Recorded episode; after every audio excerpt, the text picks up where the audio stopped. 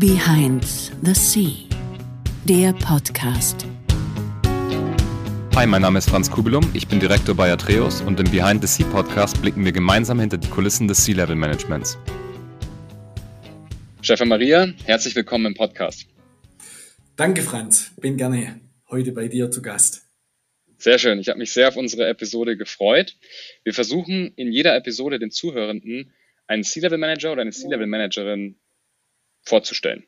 Das kann sein, dass du in einer Karriere zum C-Level-Management gekommen bist, in einer Konzern oder in einer kleineren Firma. Es kann aber auch sein, dass du deine eigene Firma irgendwann gegründet hast und so natürlich auch zum Gründer oder zum CEO oder zum COO geworden bist. Du hast letztendlich beides gemacht, werden wir gleich nochmal drauf eingehen. Was speziell ist, du bist auch als Chief Digital Officer unterwegs. Das ist auch ein ganz interessanter Punkt, werden wir später sicherlich auch nochmal thematisieren. Du warst mal bei IBM, bei Siemens und bei SAP, hast dann später auch geschäftsführende Rollen inne gehabt. Um eine vielleicht mal ähm, vorzuheben, das ist bei der Bizerba. Kannst du dich vielleicht auch nochmal selber kurz vorstellen und auch nochmal erwähnen, was ich vielleicht vergessen habe? Also ich muss nur kurz korrigieren, bei der Bizarra war ich als CDO, als Vice President Digital Transformation. Wir haben einen genau. Vorstand genau. und dann die sogenannte VP-Gruppe damals gehabt. Perfekt, genau, danke dir.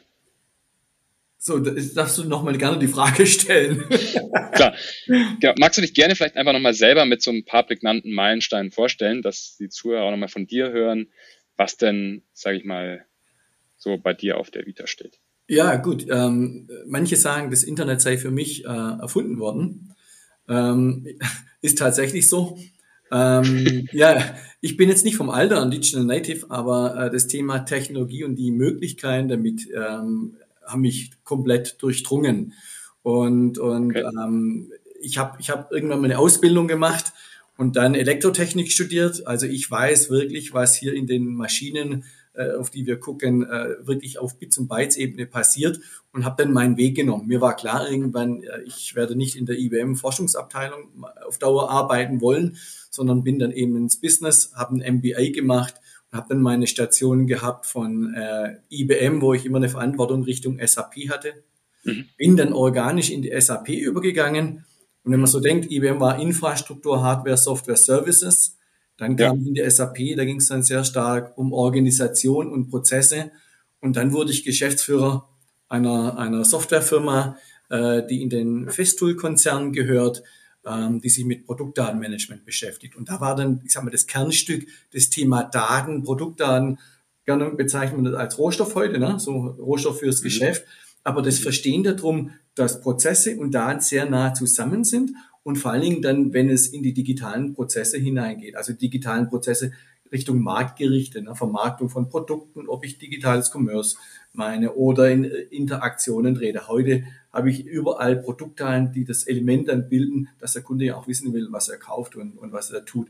Und in diesen Stationen eigentlich bin ich immer organisch in die nächste gegangen. Äh, nach dem Verkauf der EPRO ähm, kam eigentlich das Spannendste, was ich, glaube ich, äh, überhaupt gemacht hatte weil da kommt so alles, meine komplette Kompetenz irgendwie auch mit rein.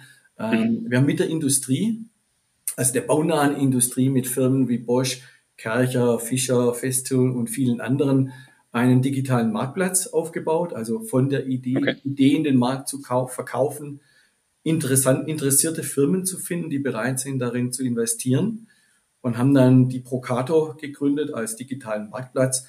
Ähm, das war von der Komplexität der 22 Gesellschafter in dieser Konstruktion das Spannendste, aber vor allen Dingen auch die Firmen dann in ein digitales Geschäftsmodell mitzunehmen ne? und ein Geschäftsmodell umzusetzen. Und dabei habe ich auch viel über die Europäische Union gelernt, was es bedeutet, 22 Gesellschaftsunternehmen unter einem Dach zu haben, diese zu organisieren und oft auch den Kompromiss zu organisieren.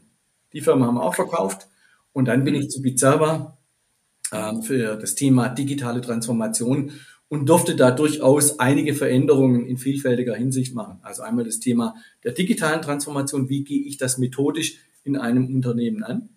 Und in vieler Hinsicht gibt es da ja auch keinen echten goldenen Weg, sondern da muss man als Unternehmen auch äh, verstehen, wer bin ich eigentlich? Bin ich ein kapitalgeführtes Unternehmen, ein Konzernunternehmen, das sicherlich die Thematen, Thematiken anders angeht, wo die McKinseys dann auch auflaufen. Aber wenn man in einem Mittelstandsunternehmen ist, ähm, familiengeführt, da ist es dann eben nicht, äh, dass wir dann, äh, sagen wir, die vielen Gelder dafür externe äh, McKinseys ausgibt, sondern es ist halt viel Kompetenz, ne, was man auch einbringt. Und da kommt dann ja. viel Erfahrungsschatz rein und du musst halt den Weg dann auch finden, der passend zum Unternehmen ist. Und das war die Aufgabenstellung damit verbunden. Ich hatte geerbt die IT und habe dann entsprechend die Strukturen gesetzt. Aber dann vor allen Dingen auch das Thema Software. Izaba ist, ist führend als Wagenhersteller und, und für Schneidegeräte in der Lebensmittelindustrie und im Retail. Wer es nicht kennt, ne, wenn man heute bei Edeka einkaufen geht, ab heute weiß jeder, äh, was Bizarba ist. Tolles Unternehmen mit viel Ideen und Innovationskraft.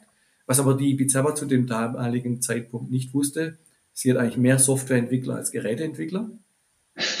nicht schlecht, ja, gedacht, ja. Weil eben die Innovationsprozesse an den Geräten entlang sind. Und so haben wir dann aus der Software ein eigenes Geschäftsfeld geformt, die Bizarra okay. Software Solutions. Und, und das war, ich sag mal, auch so ein Herzstück meiner Tätigkeit. Jetzt komme ich ja nicht aus der klassischen Welt, sondern rein aus der digitalen Welt. Und dann ist es auch leichter, sowas zu erkennen, zu sehen und daraus dann ein Geschäftsmodell zu formen. Mhm. Das ist vielleicht soweit, wer ich bin. Sehr gut. Danke für die Ergänzung. Definitiv wichtig, dass wir das, dass wir das nochmal festhalten.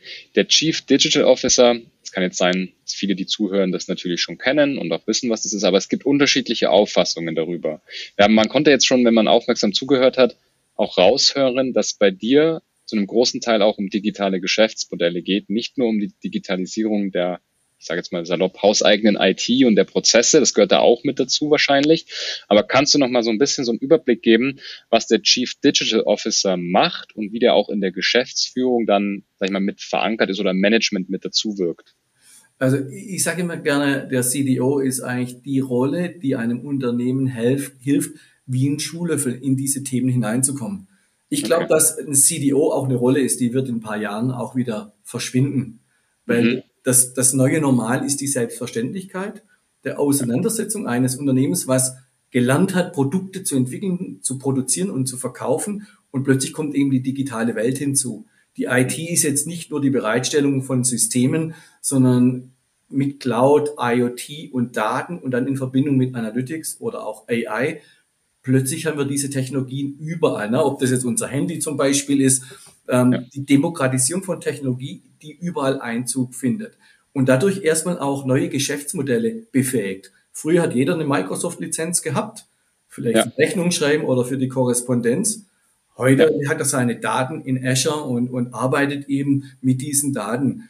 Und deine Frage zum CDO, ich glaube, ein Stück weit ist es tatsächlich so, diesen Weg zu zeichnen, also auch in der Geschäftsführung, ähm, wie adressiere ich das? Und dann gibt es für mich immer zwei Bereiche, was das anbelangt. Es gibt einmal den Bereich der digitalen Optimierung, also Digital Optimization, wo mhm. ich glaube, das Kerngeschäft äh, der Firmen oft auch ist, wo die Gelder reinfließen, also Prozesse optimieren und diese dann über IT-Systeme zu automatisieren. Und dann haben wir den Bereich der digitalen Transformation, also tatsächlich dort, wo es darum geht, äh, neue Geschäftsmodelle zu finden, ähm, neue Erlösformen zu finden oder auch Produkte nicht mehr diskret zu verkaufen, sondern über Pay-per-Use verbrauchsbezogen, ne, wo ich das, wo ich die Maschine ähm, dann eben nicht mehr als Maschine verkaufe, sondern vielleicht über das Verbrauchsmaterial, was dann dazu kommt oder irgendwelche Pay-per-Modelle, die glaube ich, jedes Unternehmen versucht zu finden, wo der Kunde auch bereit ist, mhm. äh, diese auch zu bezahlen.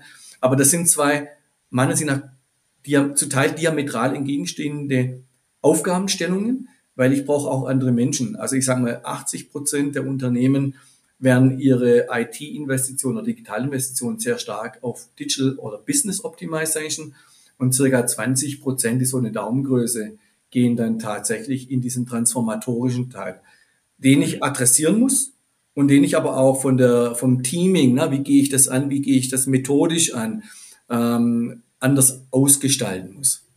Mhm. Okay. Sehr interessant. Es ist ja eine extrem wichtige Fähigkeit eines Unternehmens. Heutzutage gibt es ja verschiedenste Wörter, früher vielleicht Agilität oder sowas oder auch Pivot. Also wenn eine Krise oder irgendeine wirtschaftliche Veränderung auftritt, dass man sein Geschäftsmodell anpassen kann und auf neue Gegebenheiten eingehen kann. Das ist eben auch das Thema neue Geschäftsfelder, wie du hast es gerade gesagt. Es ist natürlich immer sehr interessant, seinen Umsatz dadurch zu erweitern, aber manchmal muss man es ja auch einfach schlichtweg tun, weil zum Beispiel, wir haben es jetzt in den letzten zwei, drei Jahren gesehen, das Geschäftsmodell der einen oder anderen Branche einfach nicht mehr funktioniert hat. Und da überleben natürlich dann die, die in dem Fall sich anpassen konnten. Ich würde ganz gerne auf diese Fähigkeit, die du jetzt inne hast, das heißt, es ist Chief Digital Officer, du hast gesagt, der verschwindet vielleicht bald mal, dann ist es einfach der CEO oder es ist der CTO oder es ist einfach der erweiterte Geschäftsführerkreis, der das dann managt, so eine Transformation, wenn sie denn ansteht, wie man diese Fähigkeit erlangt. Und ich würde gern wirklich ganz weit erstmal zurückgehen und mal fragen, wie bist du denn aufgewachsen? Und zwar wirklich so die Grundschul-, Kindergartenzeit, so die Sachen, wo du dich, ne, das ist so die Zeit, wo man sich als erstes erinnern kann und ähm, auch deine Eltern, das Umfeld, das würde ich gerne, da würde ich gerne mal anfangen. Äh, ich, ich würde sagen, ich bin im Unternehmen aufgewachsen. Okay, das ist schon mal gut zu wissen. Ja, Was war das denn der private Haushalt war eigentlich das Unternehmen. Also ich bin geboren, ich bin geboren äh, eins von fünf Kindern. Mein Vater war Architekt und Bauunternehmer. Mhm. Und in dem Moment ist tatsächlich Privat und, und, und Firma, äh, das ist fließende Übergänge. Also ich habe schon sehr früh gelernt, äh, dass Ferien nicht nur Ferien bedeuten, sondern es gab immer etwas zu tun, es gab immer etwas mitzuhelfen, es gab immer irgendwie ein Stück weit auch zu arbeiten, ähm, was ich in der Hinsicht einfach gut fand, weil ähm, das mir so eine Perspektive aus der unternehmerischen Sicht gegeben hat. Ne? Arbeit und, und Einkommen, das gehört in irgendeiner Weise zusammen. Mhm. Und, und vor allen Dingen auch, äh, das war noch eine Zeit, wo die Bauindustrie äh, auch äh, schwierige Zeiten erlebt hat, anders als jetzt die letzten 10, 15 Jahre, ähm, wo man tatsächlich dann auch ähm, schauen musste, dass, dass das Geschäft sich gut entwickelt und man immer wieder auch auf Veränderungen reagieren musste. Also ich glaube, so dieses unternehmerische Gehen, du bist deines Glückes eigener Schmied, ähm, das ist schon in der Grundanlage gegeben und vor allem, mhm. dass du unternehmerisch aktiv bist. Also ich glaube, in der Familie so diese Neugierde, die ist so ja. angeboren, also die Neugierde auf Themen, auch wenn ich schon früh wusste, dass ich selber äh, nicht ins Bauunternehmen möchte. Okay. Aber, aber ähm, ich habe immer die Affinität Richtung Technologie gehabt und wollte dann auch äh, unbedingt zur IBM, was ich dann auch äh, gegangen bin, ja. Ja. Das ist so ein bisschen, glaube ich, was mich auch sehr stark von Anfang an geprägt hat und das ist eigentlich, ich bin immer neugierig. Ich glaube, das ist die sehr Eigenschaft, so die, der Motor in mir selber drin, ja. Mhm. Ich wollte, also meine nächste Frage wäre gewesen, was, was wäre dein erster Job? Wahrscheinlich war dein erster Job dann auch bei deinen Eltern oder bei deinem Vater im Unternehmen? Der erste Job war wahrscheinlich äh, von Alter drei bis, war immer irgendwas zu tun und mein Vater sagt, als ich äh, drei Jahre oder so es war und ich sollte ihm irgendwas helfen, den Hammer bringen, dann hätte ich gesagt, ich helfe ihm jetzt nicht mehr. Also diese Anekdote wird immer wieder gerne erzählt. Aber dabei ist es tatsächlich nicht geblieben. Aber der erste Job war tatsächlich ähm, das Arbeiten in dem, in dem eigenen Betrieb, wenn man so möchte. Also jetzt nicht Kinderarbeit, sondern man durfte immer was nee, machen. Nee. Das ist klar. Ähm, aber auch, äh, ich habe eine starke Neigung in diese Branche rein. Ja, die habe mich später ja wieder irgendwo berührt auf meinem Lebensweg. Und, und ich mag auch diese Branche. Und wenn ich an der Baustelle vorbeikomme und ich den Beton rieche, dann bin ich wieder zurück in meiner, in meiner Kindheit. Und jetzt dieses Verschmelzen von klassischem mhm. mit Technologie und das, was heute möglich ist, also eben nicht nur ERP-Systeme, sondern jetzt sind wir ja tatsächlich in der digitalen Transformation, wo Technologie Veränderungen treibt, wo sich Unternehmen ja sehr stark auch damit beschäftigen. Ich habe zwar diskrete Produkte, ja. was heißt das jetzt eigentlich wirklich für mich? Digitale Transformation. Ich meine, die IT haben wir über die Jahre gehabt. Früher hat sie mhm. Desktop hingestellt, irgendwann Laptops und, und, mhm. und die, die SAP-Systeme betrieben. Mhm. Aber die IT war nicht immer nur der Innovationsmotor. Und heute sprechen wir durchaus davon, dass die digitale Transformation ja der Innovationsmotor der Gesellschaft ist, von uns selber, von mir, meine Leidenschaft. Ich meine, das ist ja nicht eine Arbeit, die ich mache, sondern das ist ja wirklich eine, eine innerste Überzeugung. Das ist eigentlich, manchmal sage ich es. Absolut, ja. Und Absolut. ich glaube, diese Kombination, das macht es nachher dann eigentlich auch spannend. Und Firmen, die diskrete Produkte äh, machen, die gucken natürlich auch, was machen eigentlich die anderen. Und ich finde, da ist man manchmal zu kurz gesprungen, weil da reden wir dann über die Smartifizierung von Produkten. Also jeder möchte Solution Provider irgendwie werden. Aber aus meiner Perspektive, aus meiner Vergangenheit heraus, der Solution Provider orientiert sich am Endkundenprozess und eben nicht nur, äh, ich habe noch ein digitales Feature an meinem Produkt. Und das ist so, glaube ich, wo man als CDO oder als jemand, der digital äh, engagiert und aktiv ist, auch mhm. viel bewirken kann. Okay. Interessant. Jetzt bist du natürlich, kommst aus dem, sag ich mal, deine Eltern kommen aus dem, aus dem Baukontext, aus der Baubranche. Du bist jetzt in, wirklich im optimalen digitalen Space dann letztendlich ge, gelandet. Wie war denn der Weg dann dorthin? Also sagen wir mal, wir, wir haben jetzt gelernt, du bist ähm, dort aufgewachsen, bei deinen Eltern hast auch da schon früh mitgeholfen, hast vielleicht schon die ersten unternehmerischen Reize auch kennengelernt, ja, dass man was kriegt, wenn man, wenn man arbeitet, hast dann vielleicht auch selber gesagt, du legst die Arbeit mal nieder, vielleicht ohne eine Rechnung zu schreiben, mit drei. Ja, das, ähm, da, ich, damals habe ich noch keine Rechnung geschrieben. Nee. genau. Und ähm, wie ging es denn dann weiter? Hat man dann, hast du dann in der Schule schon für, für, sag ich mal, für digitale Themen, für den Computer, für die frühen, äh, frühe Zeit davon eine Leidenschaft entwickelt? Ja, ich meine, das war ja dann die aller, wirklich allerersten Computer, ne? C64. Ähm, das war die, der, der Anfang Atari C64, das an, alles, was da kam. Ähm, ja. ja. also ich glaube, das Erste, was ich wollte oder wusste, ja. ist, ich bleibe nicht im Bauunternehmen. Okay, das, okay. Und, und damit war immer schon, ich wollte einfach immer in die Technik. Also damals haben wir noch nicht über digital gesprochen, sondern da war das Elektrotechnik, Nachrichtentechnik, die ersten Computersysteme kamen und das hat mich fasziniert und ich wollte einfach in diese Welt hinein. Verstehe. Und, und das war, das war Sexiness, das war ich war überzeugt, dass dort die Zukunft einfach ist, meine Zukunft ist, ohne vielleicht zu dem Zeitpunkt so ganz klar gewusst zu haben, wo, wo das Leben mich hinführen würde. Mhm. Was haben deine Eltern dazu gesagt? Wollten die, dass du in der, in der Baubranche bleibst oder fanden die das, haben die das unterstützt? Nee, also ich glaube, ich habe da völlige Freiheiten gehabt. Also da okay. gab's äh, gab's kein Veto und, und es waren ja auch genügend Geschwister da, die in dem Unternehmen noch äh, das eine oder andere tun konnten. Okay, verstanden. Gut. Das heißt, durch die Schule bist du gegangen, hast schon sehr früh, sag ich mal, das Interesse dafür gehabt, ja. Du hast ja dann ähm, studiert.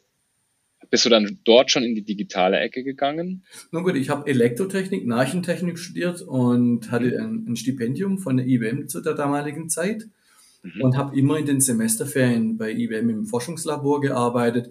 Und damals ging es um CPU-Development äh, für die Großsysteme, die Mainframes. Okay. Also das ist dann absolut natürlich völlig digital, ne, wenn man dann CPUs bringt. Aber es gab halt noch nicht die Laptops oder die ThinkPads zu der Zeit. Und ähm, die Verbindung zu diskreten, ich sag mal, ähm, Chips und dann auch zu sehen, wie das designt wird und dieses dann später in Silizium, in Anführungszeichen, gegossen wird, das war schon enorm faszinierend, weil man ja, ich sag mal, ganz vorne dran war. Damals hatte die IBM auch noch eigene äh, Fertigungswerke in Deutschland gehabt, die man dann sehen konnte in Böblingen. Also das war für mich durchaus eine sehr fantasieren, fantastische und auch fantas ähm, wie sagt man, ähm, ja, es hat auf jeden Fall mich begeistert. Sagen wir es mal so. Ja. ja. ich glaube auch, wenn man das in dem zeitlichen Kontext sieht, wann du bei IBM warst, wann du bei SAP warst, das waren natürlich wirklich immer die spannendsten Zeiten ja teilweise auch. Ja, das, das war auf jeden Fall, ich meine, ich kenne noch die Lochkarten, ne? damals hat es damit begonnen und dann die ersten PCs. Es war wirklich die Zeit der ersten PCs, die dann kamen, als die IBM in den Markt gebracht hat. Das war, äh, ich sag mal, eine Revolution eigentlich. Ne? Und dann haben wir plötzlich zu Hause solche PCs gehabt. Dann habe ich meine Diplomarbeit auf so einem PC geschrieben. Ähm, damals war es noch nicht Windows und, und Word in dem Kontext, so wie wir es heute kennen, sondern es war eine sehr abstrakte Sprache. Weiß ich noch, die Diplomarbeit, äh, wo man, wo man dann schon fast programmieren musste, die Formatzeichen. Ja. Ähm, trotzdem war das natürlich die erste Neuerung und dann ging das einfach weiter. Aber aus der Zeit heraus war mir dann relativ schnell klar, ich werde jetzt nicht dauerhaft Entwickler sein, sondern ich bin ein sehr rühriger Mensch und, und, und suche den menschlichen Kontakt und bin dann ähm, eben auch einen Schritt weiter, habe dann MBA gemacht und damit bin ich mehr auf die Business-Seite gegangen. Okay. War das, von, war das für dich von vornherein klar, dass du das dorthin möchtest oder hat sich das eher so ergeben aus den Aufgaben? Dass ich in die Business-Seite möchte? Genau. Und auch in die Management-Seite. Ja, nee, das hat sich dann äh, auch aus der Zeit heraus kristallisiert. Ne? Ich habe dann viel die, die Entwicklungsarbeit und die Forschungsarbeit gesehen. Mhm. Die Menschen haben mir unendlich Spaß gemacht, aber ich konnte mir irgendwann nicht vorstellen, dass ich sage jetzt mal so 15 Quadratmeter äh, das Büro ist, wo ich die letzten 30 Jahre bin und so habe ich mir das dann vorgestellt und, und ich bin dann doch immer jemand, der auch immer das Nächste braucht. Also ich mache etwas, ich lerne und dann adaptiere ich quasi in der nächsten Station. Und mich hat dann sehr schnell das Thema von der, von der Geschäftsseite her interessiert. Also nicht nur auf der Bits und Bytes, sondern ich wollte wissen, was macht man eigentlich damit? Und wie ja. bringe ich jetzt die Produkte oder Lösungen zum Markt hin? Das hat mich fasziniert. Und, und das war dann auch so die Zeit der Smartcard, wo die ersten Chipkarten aufkamen. Ja, ob das eine Geldkarte ist oder die Bezahlfunktionen, die dann da waren. Und, und dann hat mich sehr stark interessiert, weil es war so ein Henne- und Ei-Problem. Ne? Du hast eine Chipkarte, aber es hat die Killer-Applikation dazu eigentlich gefehlt. Und, und vom Typ her bin ich einfach auch jemand, äh, sagen wir, der, der, der Business stärker dann zugeneigt ist. Und diese mhm. Verbindung zwischen ne, Technologie, was kann ich damit anfangen, wie kann ich die Welt damit verändern? Also ich möchte nicht sagen besser machen, aber äh, wie verändert sich ja auch dadurch die Welt? Und zu der damaligen Zeit war die IBM durchaus eine Firma, die sicherlich zu denen gehört hat, die auch Trends neu geschaffen hat. Ich erinnere mich noch mhm. gut, als das Thema E-Business aufkam. Die Jüngeren werden darüber mhm. schmunzeln, aber das war eine Revolution, war das. Mhm. Okay, super, sehr interessant. Kannst du dich noch genau an den Zeitpunkt erinnern, wo du dann das erste Mal in die C-Level-Position gekommen bist und wie sich das genau ergeben hat? Ja, das war, ähm, als ich von SAP dann wegging. Mhm. Und dann bin ich Geschäftsführer geworden eines Stuttgarter ähm, Softwareunternehmens. Mhm. Das war ein Tochterunternehmen ähm, der, der Festool. Genau. In Wendlingen, die Firma EPRO, die sich um Produkte an, wie ich vorher schon sagte, beschäftigt. Genau. Mhm. Und ähm, eine Firma von etwa äh, 70 bis 100 Mitarbeitern. Und das hat sich schon durchaus anders angefühlt, weil in der, in der SAP hatte ich eine gewisse Mittelmanagement-Verantwortung ähm, mhm. gehabt ähm, mir war klar, okay, CEO bei SAP würde ich nicht werden. Aber als ich dann das Angebot bekommen habe, die Geschäftsführung für so ein Unternehmen zu übernehmen, wo man sagt, ich bin für alle Bereiche verantwortlich und nicht nur ein Ausschnitt. Und ich kam mhm. sehr stark aus dem Vertrieb heraus, Vertrieb mhm. und Beratung. Ähm, das war durchaus was anderes. Und dann noch, dann noch den Unterschied zwischen ganz groß zu in Mittelstand und dann doch eben ein kleines mhm. Unternehmen.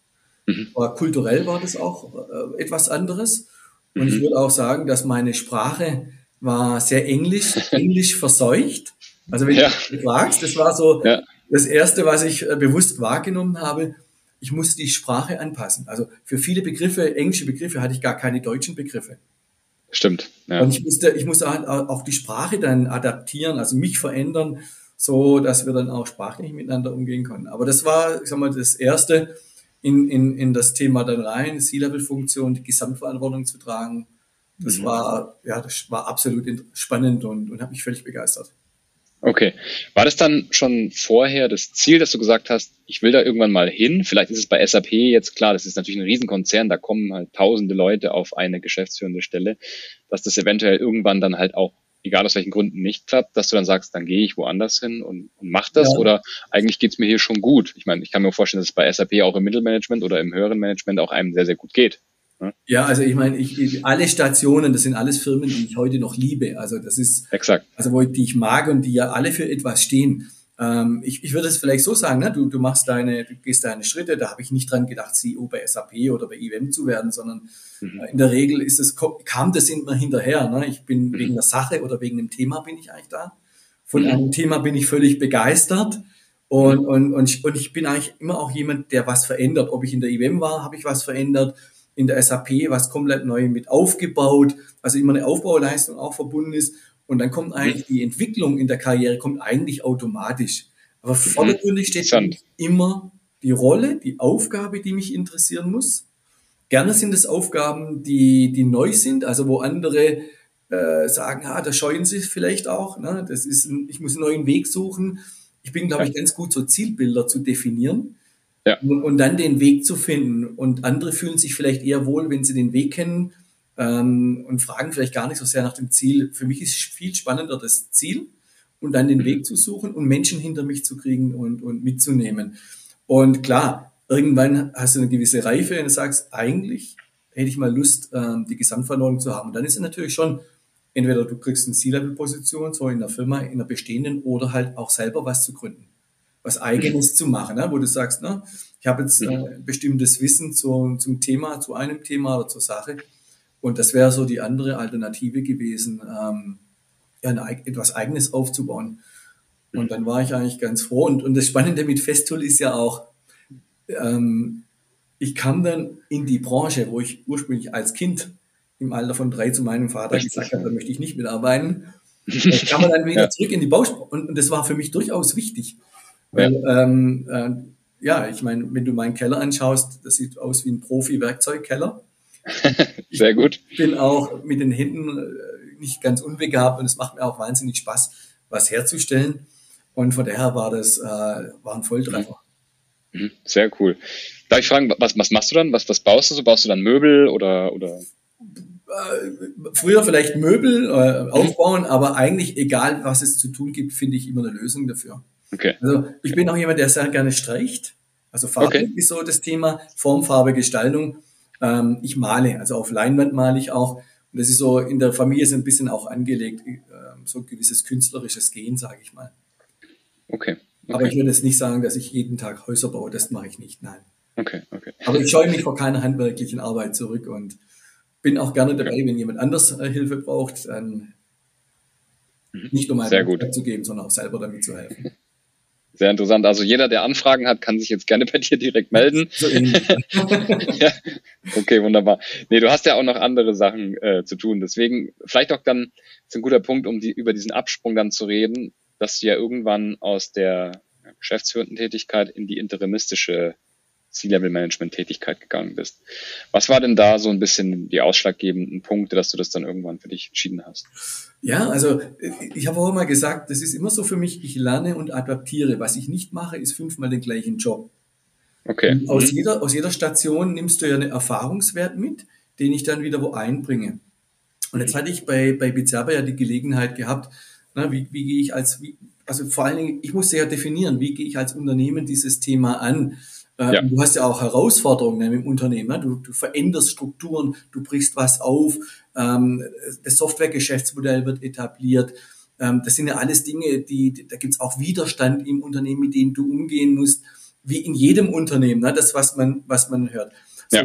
Und den Erfahrungsschatz, den ich heute habe an der Stelle, den bringe ich gerne am Markt auch wieder ein. Ne? Ich meine, andere Firmen, die, die ja vor ähnlichen Fragestellungen stellen, und, und was ich halt heute erlebe, es fällt dir, also mir in dem Fall, deutlich mhm. einfacher, wenn du als, als Externer, als Berater bist. Und zwar ja. nicht nur als ein theoretischer Berater, der dann PowerPoints hinterlässt, sondern ich stand ja selber in der Verantwortung. Ich weiß, wo es knirscht, ich weiß, wo es Reibung gibt, ich weiß, wo vielleicht auch Menschen die Dinge unterschiedlich betrachten. Du wirst immer welche finden, die nach vorne mit dir ziehen, aber es wird immer welche auch geben, die sagen, so haben wir das schon immer gemacht, vor allen Dingen, wenn es dann traditionellen Firmen sind. Wenn du aber als, als Externer da bist, dann fällt dir oft leichter zu erkennen, wo Puzzleteile vielleicht nicht passen. Okay. Also wo das Bild noch nicht stimmig ist oder vielleicht auch Puzzleteile komplett fehlen. Also wenn, wenn ich habe so ein relativ einfaches Denkbild und das ist ein gewachsenes Bild über die verschiedenen Stationen. Wenn wir über Geschäftsmodelle sprechen, und das machen wir ja alle immer sehr gerne, dann muss ich abschichten. Dann kommen Daten, weil ohne Daten, egal welche Art, gibt es keine digitalen Geschäftsmodelle. Für gute Daten brauche ich saubere Prozesse. Für saubere Prozesse, die nachher dann automatisiert werden, brauche ich eine IT-Landschaft, die mir im Prinzip dann die Daten auch zur Verfügung stellen können. Und dieses Abschichten, das muss gelöst sein in Firmen, adressiert sein. In den meisten Firmen, die ich kenne, ist das nicht. Du hast Gaps, ne? wir reden alle gern über Geschäftsmodell. Dann kommen noch die Beispiele Airbnb und Uber. Nur die kranken halt alle, weil ich habe ein klassisches Modell, das heute ja sehr erfolgreich in der Regel ist. Und jetzt geht es darum, neue zu finden. Und diese Abschichtung und wo sind die Verantwortlichkeit für diese jeweiligen Schichten, das haben viele Firmen, glaube ich, entweder noch nicht verstanden oder sie haben es vielleicht auch noch nicht genau erkannt oder gesehen oder manchmal passiert auch beides, dass man bestimmte Dinge zwar erkannt hat, aber sie sind organisatorisch nicht sauber aufgehängt. Und dann funktioniert es nämlich auch nicht. Und, und jetzt zu deiner Frage, wenn, wenn du halt als von außen kommst mit diesem Rucksack an Erfahrung, ähm, mhm. ist es meinen Sinne deutlich einfacher und es macht einen gravierenden Unterschied, ob ich, aus, ob ich ein theoretischer Berater bin mhm. oder ob ich die Erfahrungswerte mitbringe und weiß, aha, man muss jetzt hier drauf achten oder dort, weil mhm. klemmt und das sind die Herausforderungen. Oder auch, welche Methoden funktionieren und welche nicht. Ich meine, das Scheitern gehört auch immer dazu. Mhm. Okay, interessant. Jetzt haben wir schon viele Themen gehört, die so auf deiner Agenda sind, wenn du entweder als Geschäftsführer oder eben als interimistischer ähm, C-Level-Berater oder, oder, oder Interim-Manager unterwegs bist. Wie kann man sich denn so einen typischen Tag vorstellen? Und du kannst gerne auch die Unterscheidung machen in angestellter Geschäftsführer beziehungsweise ähm, interimistisch. So ein Tag? So ein typischer Tag bei dir. Naja, also der typische Tag, das ist äh, egal, äh, ob jetzt äh, angestellt oder nicht ähm, beginnt bei mir immer erstmal, ich wache morgens auf und ich checke erstmal die News. Okay. Heute in der jetzigen Zeit sowieso besonders spannend, ne? aber ja. das ist so schon fast die Sucht, die Hand zum Handy und gucken, was gibt es Neues, E-Mails okay. checken. Und dann äh, habe ich eine Leidenschaft, ich laufe. Also das mhm. ist so eine Routine, die ich morgens sehr gern mache. Nicht okay. manchmal klappt das nicht. Wenn du fest angestellt bist, dann ist es natürlich immer so, dass ich dann auch in die Nachtstunden hineingehe. Also es kann schon sein, dass mhm. ich dann auch mal 4.30 Uhr oder sowas äh, draußen auf der Straße bin. Okay. Ähm, und meine, meine Runden gehen im Winter dann mit der Stirnlampe. Im Sommer ist es schön, weil die Sonne geht dann so langsam auf. Mhm. Ähm, das ist etwas, was ich ganz konsequent mache. Also nicht jeden Tag, aber ich habe so ein ja. Laufpensum, was ich äh, in der Woche habe. Das liegt so zwischen 50 und 70 Kilometer. Wow, okay, das ist echt weit. Ja, das ist, ja. das mache ich ganz aktiv. Für mich ist es gar nicht so sehr Sport, sondern das ist so dieses Wohlfühlen. Okay. Und so starte ich eigentlich sehr gerne in den Tag rein. Und wenn du das machst, dann kann dir eigentlich nichts mehr Blödes kommen, weil ich bin geerdet, ich bin ruhig in dem, was ich dann mache. Mhm. Und, und ähm, dann freue ich mich eigentlich, in der Regel freue ich mich immer auf die Arbeit. Also die Arbeit ist nicht die Gleichtönigkeit und vor allem, wenn du C-Level-Manager bist, hast mhm. ja, ich sag mal, permanent auch Aufgabenstellungen, die jetzt nicht nur in deinem funktionalen Beritt mhm. sind, sondern vielleicht sind es Probleme, die, die übergreifender Natur sind, nicht nur technisch, auch zwischen den Menschen, zwischen den Bereichen und Abteilungen. Ähm, Absolut, der Vertrieb ja. muss funktionieren. Ich bin jemand, der sehr stark aus dem Vertrieb herauskommt, äh, mhm. über Vertriebsstrukturen, Vertriebsstrategie. Das ist auch, was ich berate neben den digitalen Themen.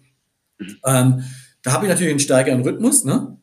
Und Klar. wenn ich, wenn ich als, als Freier bin, dann kann ich durchaus natürlich den Tag auch ein bisschen einfacher gestalten. Dann muss ich nicht unbedingt vielleicht um 4.30 Uhr laufen, sondern mhm. kann während des Tages mal woanders eine Lücke finden ähm, und, und gehe dann dann eben während des Tagesablauf mal vielleicht auf die Straße, okay. auch so in der Form. Okay. okay. Ähm, aber eigentlich steht alles, ich sag mal, immer im Dienste des Kunden. Immer im Dienste, wobei ich Kunde gar nicht so gern sagen mag, immer im Dienste der Aufgabe mit dem anderen. Ne? Ich bin das ist ja auch dann das Team für mich. Also es ist immer eine Teamarbeit. Es ist jetzt nicht ich, Stefan Maria, der alleine als äh, Kämpfer irgendwas macht, sondern es ist immer in der Verbindung mit dem anderen. Und dort die Aufgabenstellung zu gestalten, also das Unternehmen zu gestalten in der Gesamtverantwortung, oder wenn ich eben eine Aufgabe habe bei, bei einem Kunden, das gemeinsam zu machen und dort auch die Dinge zu entwickeln, ne, zuzuhören. Ähm, jede, jedes Unternehmen ist ja verschieden. Ne? Also ich meine, jetzt nochmal woanders das Ähnliche zu tun. Es ist ja, du kriegst ja immer auch eine Firma mit einer anderen DNA, die ja. in ihrer Struktur anders äh, gestaltet ist. Und, und, und da dich dann einzubringen und zu adaptieren und, und das eigene Wissen einzufügen ähm, auf einer, auf einer C-Level-Ebene ist natürlich nochmal was anderes. Die Aufgabenstellungen sind da oft dann auch andere, weil es eben nicht angelegt ist auf, auf Dauer. Ja? Also ich meine, wenn ich die Geschäftsführung eines eigenen Unternehmens habe, dann bin ich über Jahre da. Ähm, wenn ich woanders bin, dann gibt es in der Regel eine, eine, klare Aufgabenstellung, die man berät. Mhm. Aber ich mache auch sehr gern die Umsetzung. Also das ist so, was ich so meine, nicht nur die theoretischen Papiere zu hinterlassen, sondern ich bin gerne mhm. jemand auch, der mit den Händen im Maschinenraum agiert. Mhm. Okay, und, verstanden. Und das Schöne ist ja auch so, du brauchst immer Komplementäre. Also ich habe ja. den Reiz immer dann dort, wo Menschen sind, die mit Fähigkeiten kommen, die ich vielleicht so selber nicht habe. Mhm. Also wo, wo, wo, mich, wo mich jemand ergänzt, ne? wo du dann ein Team bildest und, und du das Gefühl hast, es gibt eigentlich nichts Besseres als das unschlagbare Team, dass wir irgendwie zusammen, zusammen sind und was uns dann eigentlich auch ausmacht. Mhm. was erlebe ich aber auch auf der Kundenseite als, als, als Externer. Ja. Okay. Ja, vielleicht zwei, drei Rückfragen du stehst sehr, sehr früh auf. 4.30 Uhr ist ja schon sehr früh. Ich meine, ab und an hast du gesagt, es ist auch mal ein bisschen später, aber. Nicht jeden Tag, ne? Nichtsdestotrotz ist es sehr, sehr früh. Machst du das bewusst einfach, vielleicht, was, was könnten da die Gründe sein? Ich meine, einerseits natürlich, dass die Tage einfach sehr lang sind und man mehr Arbeitszeit äh, braucht, oder sagst du, dass du in der Früh vielleicht auch besondere Arbeitszeit hast, weil du da noch keine Meetings hast?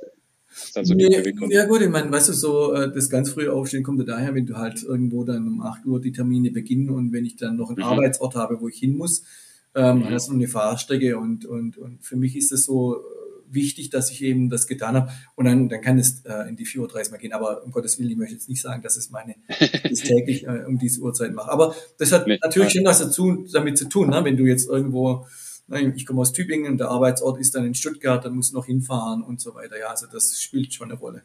In der, in der hybriden Arbeitsform ist es, ist es natürlich etwas angenehmer, ne? wo man dann mhm. mhm. ähm, auch Distanzarbeiten genau. miteinander kombinieren kann. Das ist eigentlich für mich ist es perfekt in der Form, ja. Okay. Aber ich möchte jetzt nicht den falschen Eindruck, dass ich, dass ich gar nicht schlafe. Nee, alles gut. Ähm, wenn du jetzt diese Routine nicht einhalten kannst, merkst du das? Ist das dann ja. irgendwie, hat das negative Auswirkungen auf dich oder? Ja, also das hat, hat, hat schon Auswirkungen. Also äh, für mich ist so, wenn ich mehr als zwei Tage nicht gelaufen bin, dann dann dann kribbelt ah, mir, dann werde ich dann werde ich ein bisschen nervöser und und äh, ich spüre eine gewisse innere Unruhe an mir und und dann gucke ich ähm, vom Kopf her muss ich immer ans Laufen denken, dann suche ich mhm. die nächste Gelegenheit und und wenn es tagsüber nicht dann ging, dann geht es eben dann abends oder, oder bei der nächstbesten Gelegenheit, ja. Verstehe, okay.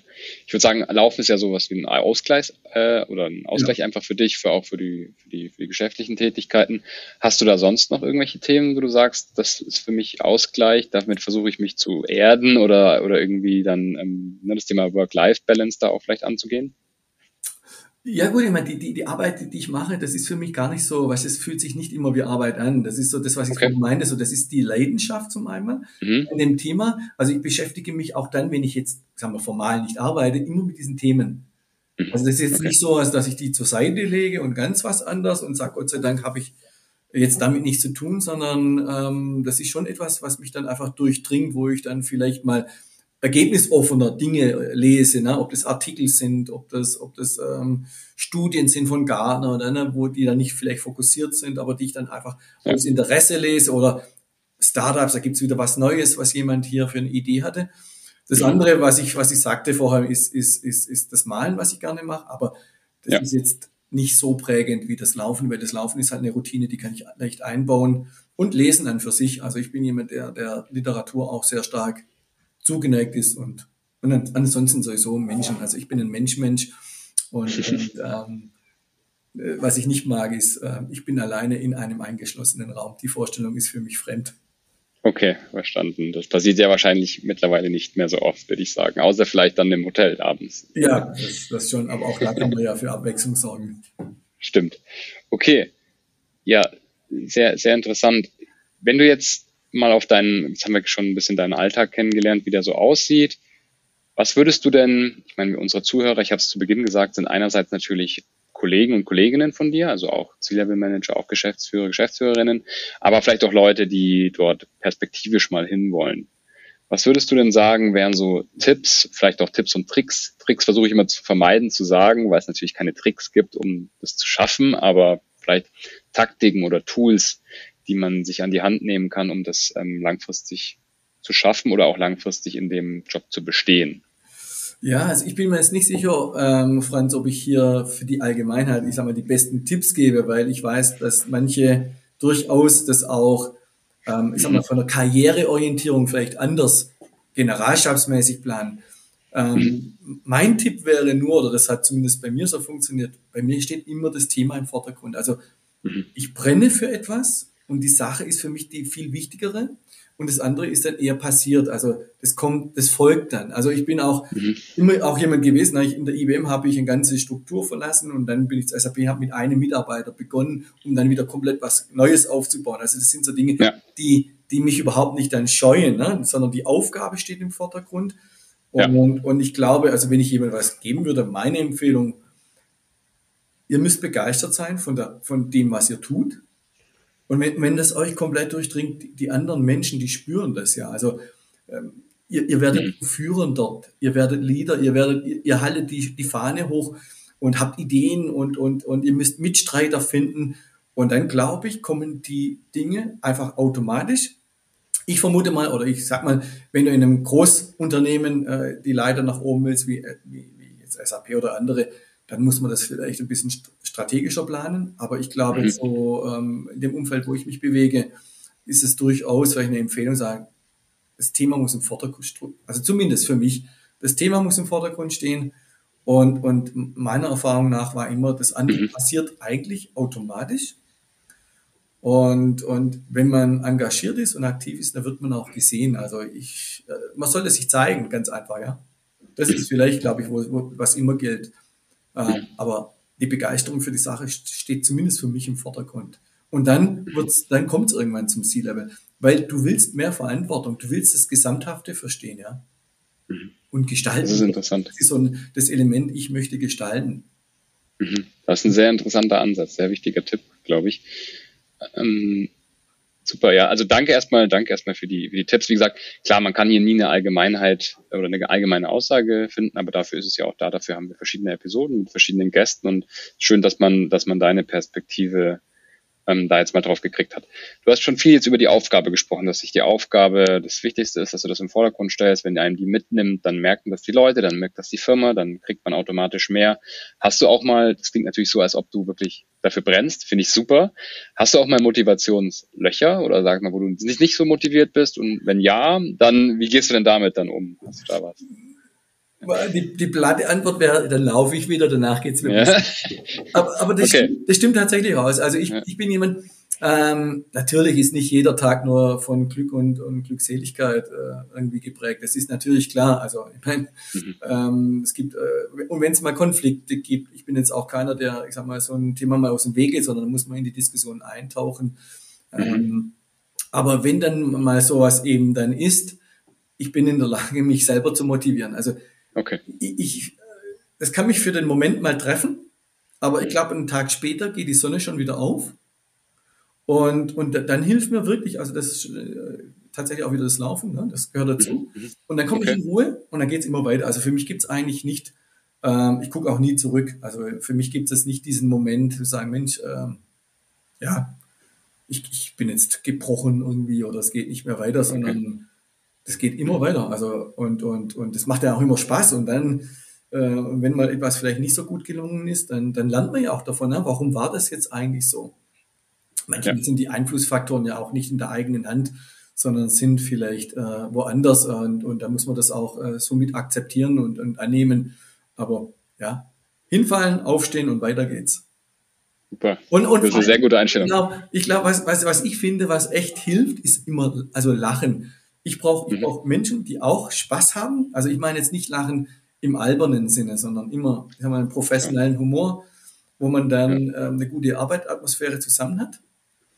Und dann ähm, stimmen meiner Ansicht nach auch die Ergebnisse, die Leistungen und das, was man gemeinsam dann auch macht. Ja. Sehr interessant. Das ist ein sehr, sehr guter Tipp, ja. Kannst du dir vorstellen, mal was ganz anderes noch zu machen? Jetzt vielleicht auch in, in, Zukunft oder so, also jetzt vielleicht dann nicht mehr im, im, im Corporate-Stil, sondern vielleicht, wer weiß, ja, was ganz anderes einfach? Ah, ich, ich finde, ich habe schon immer, also mit jedem Schritt habe ich eigentlich was ganz anderes gemacht, weil die, die Fragestellungen, die Aufgabenstellungen sind immer, ich sage jetzt mal andere. Ne? Mhm. Ich, ich habe ich hab ein Unternehmen gegründet, das war eine komplett andere Herausforderung, die damit verbunden war. Ich habe noch nie, ich sag mal, das, das Gesellschaftsrecht in der Form verstanden. Mhm. Ich bin schon fast Gesellschaftsrechtler geworden. Ähm, also das hat ganz andere, ich sag mal, auch in mir andere Funktionen oder andere Aufgaben oder Problemstellungen äh, an mich herangetragen, die ich ja meistern musste, wo ich kein, wo ich kein, äh, ich sag mal, Standardmuster hatte, um das, um dieses zu behandeln. Da ist eher vielleicht das, das Elektrotechnikstudium, was eine Rolle spielt, weil du hast ein Problem, du analysierst es, synthetisierst es und ich habe nie eine Angst, wenn, wenn Fremdes auf mich zukommt. Das ist so, was ich vorher mal sagte eine neue Thematik, wo der Weg vielleicht noch fremd ist oder unklar ist. Da fühle ich mich eigentlich so ein Stück weit fast schon am wohlsten, weil den, den, den suche ich mir mit den anderen zusammen. Und ich glaube, ich kann das auch ganz gut so formulieren, ne? also den anderen sagen, okay, da ist das Ziel und jetzt müssen wir die Schritte gehen. Der kürzeste Weg zwischen zwei Punkten in einer Organisation ist nie die gerade. Mhm. Weil das so der Fall ist, da sind auch, muss immer wieder, ich sage jetzt mal, irgendwelche mhm. mal nach links und nach rechts gehen. Muss halt Absolut. Aber äh, von daher glaube ich schon, dass ich in den Dingen, die ich tue, immer was Neues gemacht habe. Und wenn nochmal was Neues kommt, mache ich das auch. Absolut. Also das, ähm, je, je, ja, je neuer, umso interessanter. Also, ja. Mhm. Ausgetrampelte okay. Pfade ist nicht so, äh, was mich begeistert. Okay, verstanden. Oder Routine ja. ist für mich so, ja. das brauche ich nicht unbedingt. Außer die Morgenroutine, im Laufen. Ja, das schon, genau. Aber äh, wobei jede Woche sieht die Natur etwas anders aus, das ist auch gut. Okay. Na, Ein bisschen Abwechslung. Und zwar wirklich jede Woche, ob es äh, von Winter, Frühling, Sommer, Herbst und so weiter. Ähm, nee, aber klar, wenn eine neue Aufgabenstellung kommt, das ist ja auch das Spannende, wenn du jetzt ähm, als Berater unterwegs bist, weil du wirst immer mit einer neuen Aufgabe konfrontiert. Mhm. Die Aufgabenstellung ist in der Regel kein Copy and Paste, auch wenn es vielleicht so klingt. Du hast neue Menschen gegenüber. Du musst dich schnell auf diese einstellen. Ähm, man muss zueinander auch finden und sich adaptieren. Ja. Und, und ja, das ist gerne auch in der Hinsicht immer was Neues, ja. ja. Also was ich jetzt nicht werde, ich werde es nicht zum Bauunternehmer. Ja. also dann auf jeden Fall nicht, nee. Okay. Ja, super. Wir kommen langsam ans Ende des Podcasts und ich möchte dir noch eine Frage stellen, bevor wir dann auch noch ein bisschen auf deine Kanäle oder so eingehen, wo man dich gut erreichen kann. Wenn du jetzt die Chance hättest, mit deinem 20-jährigen Ich nochmal zu sprechen, würdest du dann irgendwelche Empfehlungen gehen, geben oder würdest du sagen, lass einfach so laufen? Ich, also ich würde, glaube ich, jetzt nicht wirklich was grundsätzlich anders machen. Mhm. Also jetzt, ich könnte jetzt nicht sagen, Mensch, da bin ich jetzt komplett falsch abgebogen oder sowas. Nee, gar nicht. Hm, ich glaube, nö, eigentlich nicht. Eigentlich bin ich mit mir so im Reinen. Ähm, ich würde vielleicht sagen, hey, sei begeistert, ähm, halte bei, ähm, den Blick in die Zukunft, neugierig sein. Also das ist so, ich meine, mhm. die Branche ist, das ist für mich die interessanteste Branche, die es überhaupt gibt. Die innoviert so sehr. Eigentlich habe ich immer diesen Input an Neuen, dass ich verstehen muss. Also ich habe so diese, diese Begrifflichkeit, du musst, du musst wissen, dass es was gibt, verstehen, interpretieren und dann musst du es zum Schluss auch noch anwenden können. Und das ist, das gilt, glaube ich, für alles. Und zu meinem 20-jährigen Ich würde ich sagen, ja, sei irgendwie neugierig und, und vor allen Dingen äh, hab Spaß an dem, was du tust und, und freu dich auf die Menschen, die da auf deinem Lebensweg dir begegnen und, und ja, versuche auch denen was Gutes zu geben und sehr gut zu gestalten. Das ist ein, ja, das ist ein toller, toller Satz oder eine tolle Empfehlung, sage ich mal, zum Abschluss. Vielen lieben Dank. Stefan Maria, danke, dass du im Podcast warst. Danke, dass du dir Zeit genommen hast. Vielen Dank, Franz, für die Einladung. Das hat mir sehr Spaß gemacht. Ich bin jetzt so völlig auch aufgelöst. Ich könnte jetzt noch lange mit dir weiter sprechen, weil wir sind jetzt völlig in den Thematiken drin. Und ja, vielen Dank. Absolut. Ich, ich glaube, es schreit sowieso nach noch vielleicht einer Episode zwei oder nochmal nach einem anderen Format, wo wir vielleicht auch nochmal ein bisschen mehr thematisch dann auch reingehen in die Sachen, die du so machst. Ja. Das ist ja auch sehr spannend. Ähm, dafür überlegen wir uns dann, würde ich sagen, auch einfach nochmal ein anderes Format. Wo kann man dich erreichen? Du bist auf LinkedIn. Möchtest du noch irgendwas dazu sagen? Nee, ich bin auf LinkedIn. Ich bin jetzt nicht jemand, der die sozialen Medien allzu sehr nutzt. Ne? Aber okay. auf LinkedIn kann man mich erreichen. Xing nutze ich eigentlich gar nicht. Ähm, okay. Ja. Okay, passt. Okay, super. Wunderbar. An alle, die zugehört haben, vielen Dank, dass ihr eingeschaltet habt. Wenn ihr auf einer Plattform zuhört, wo man einen Kommentar hinterlassen kann, gerne ansonsten dem Kanal folgen, dass ihr es mitbekommt, wenn eine neue Episode online kommt und auch gerne eine Bewertung dalassen. Das hilft uns enorm, die Episoden publik zu machen. Der Podcast wird von Atreus gesponsert und auch unterstützt. Insofern gerne auch mal auf die Atreus-Website schauen, was man dort so alles an Gutes finden kann. Und dann sage ich Ciao, Stefan Maria, und wir hören uns dann im nächsten Format. Danke, Franz, und bis dahin eine schöne Weihnachtszeit noch. Wünsche ich dir auch. Bis bald. Tschüss. Ciao, ciao.